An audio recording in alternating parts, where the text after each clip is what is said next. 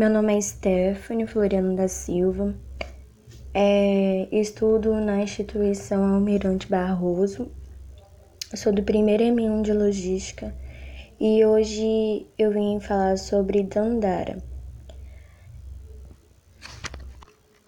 Bom, Dandara dominava técnicas da capoeira e lutou ao lado de homens e mulheres na muitas batalhas. Consequentes a ataque a Palmares.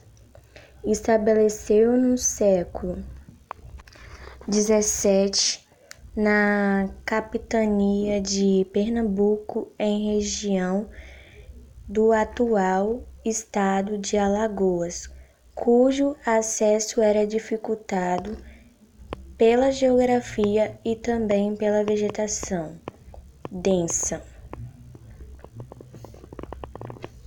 Não se sabe se Dandara nasceu no Brasil ou no continente africano, mas teria se juntado ainda menina ao grupo de negros que desafiaram o sistema colonial.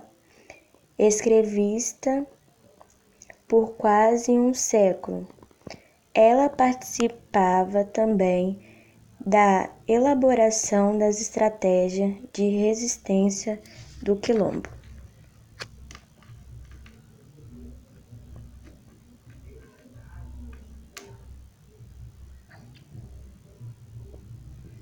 Além de lutar, participava de atividades cotidianas em Palmares, como a caça e a agricultura no quilombo. Era praticada a policultura de alimentos como milho, mandioca, feijão, batata doce, cana-de-açúcar e banana.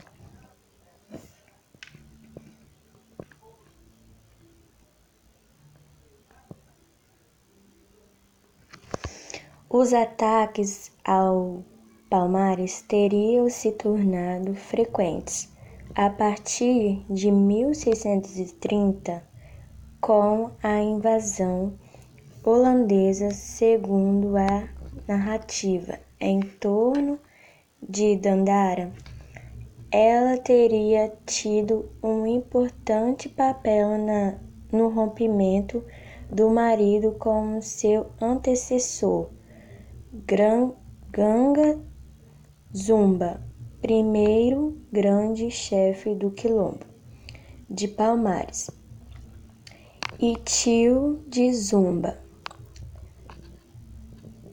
Em 1678, Ganga Zumba assinou um trato de paz com o governo de Pernambuco.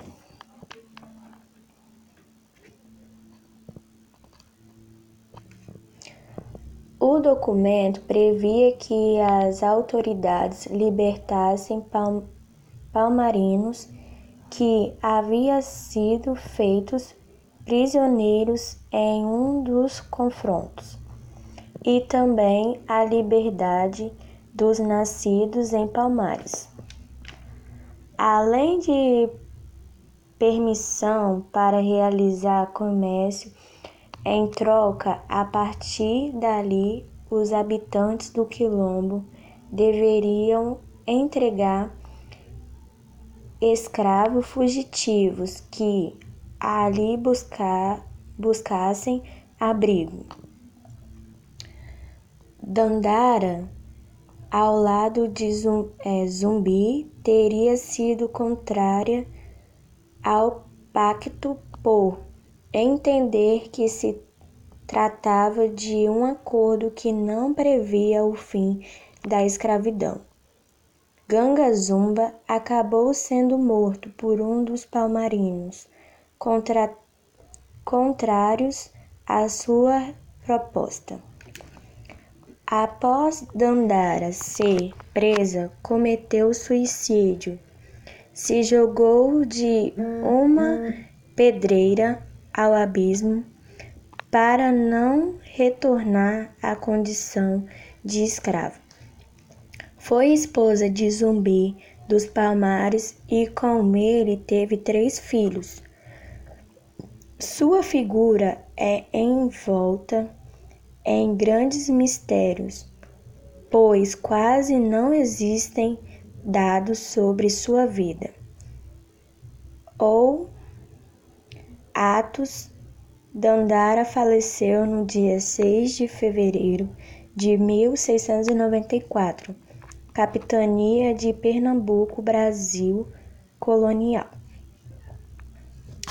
Na lei é, no número 13.816, de 24 de abril de 2019, escreveu o número de Dandara dos Palmares no livro do heróis, dos heróis e heroínas da pátria depositava no panteão da pátria e Liberdade Tancredo Neves, em Brasília.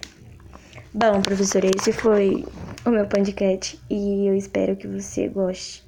Gaguejei um pouquinho, mas é porque eu tava com um pouco de vergonha.